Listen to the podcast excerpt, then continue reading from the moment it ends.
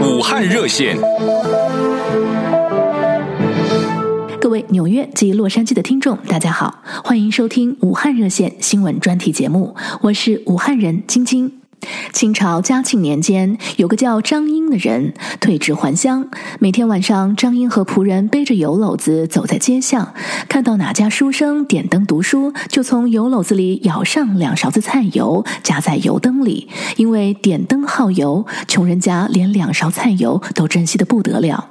张英加菜油的善举，就是为了鼓励读书人好好读书。据说这就是加油的来历。如此的一个张英，他有个儿子，名叫张之洞。他是一名学霸，十六岁会试中举人第一名，二十七岁进京殿试中了进士第三名，也就是探花。而后来，张之洞担任湖广总督，在其任职的十九年间，武汉发生了翻天覆地的变化。武汉现在的发展也与这位晚清的名臣张之洞密不可分。他为武汉的经济、运输、农业、教育和医疗等方面都做出了卓越的贡献。张之洞与曾国藩、李鸿章、左宗棠并称晚清四大名臣。有关张之洞的事迹以及他与孙中山初次见面的故事，且听下回分解。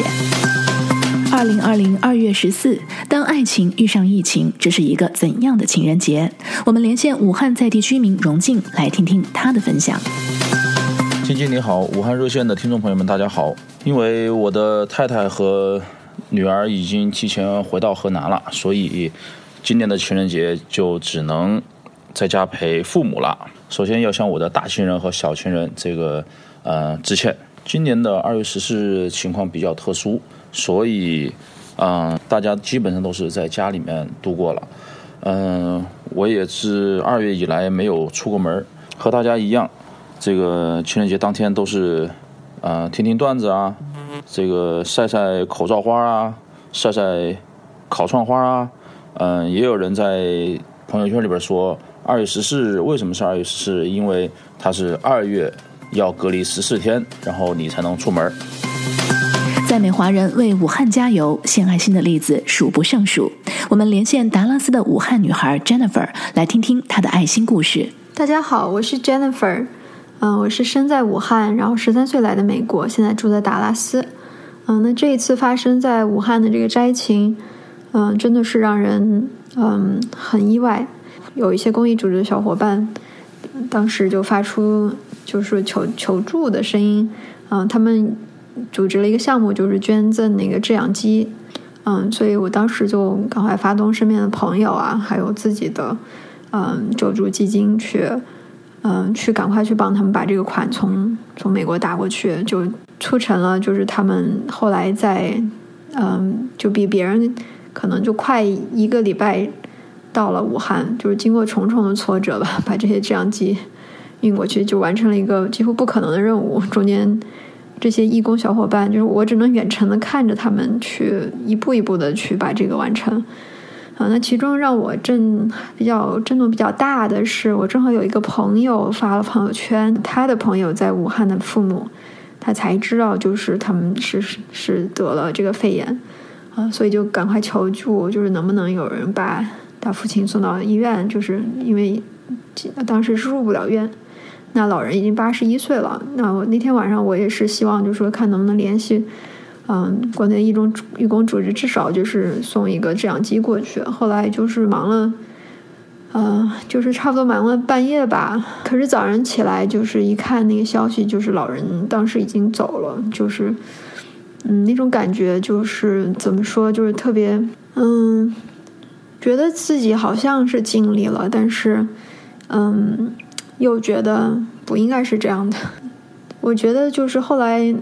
后来就说那位朋友，他就是对于父亲去世的这这，但是我能够看到这个女孩也后来很积极的再去帮别的人，嗯，就这种感受，我觉得不是我们平时远程是可以感受到的那种，就是在你身边这样活生生的这种例子，和你去看新闻里的一个数字的这样一个感觉是完全不一样的。经过这些以后，我觉得。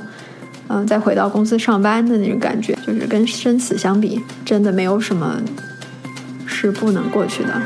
如果您是武汉人，想加入武汉热线，请与我们联系：洛杉矶六二六五六八一三零零，纽约三四七六七六一三八零。武汉热线。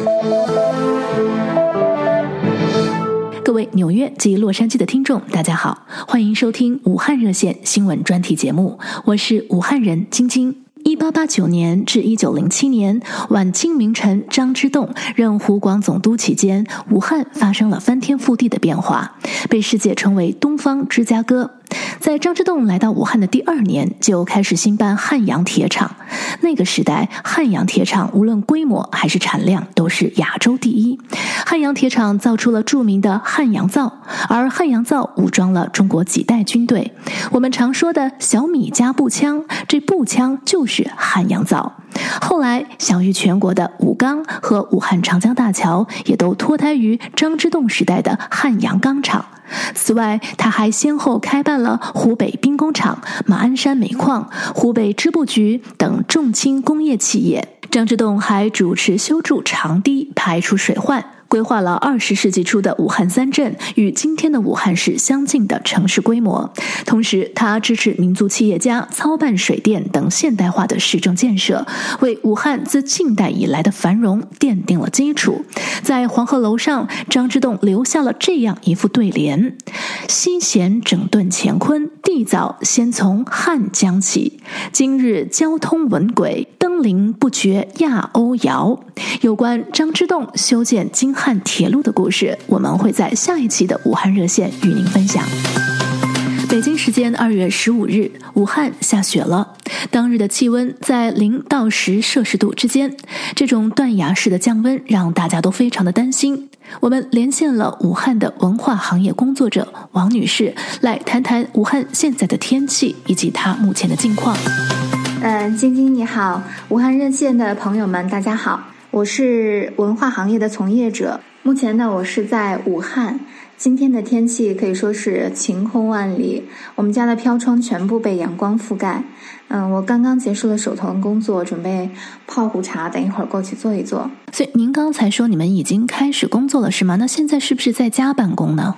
呃，目前我们是已经在家开工了，呃，一切运转都非常的正常。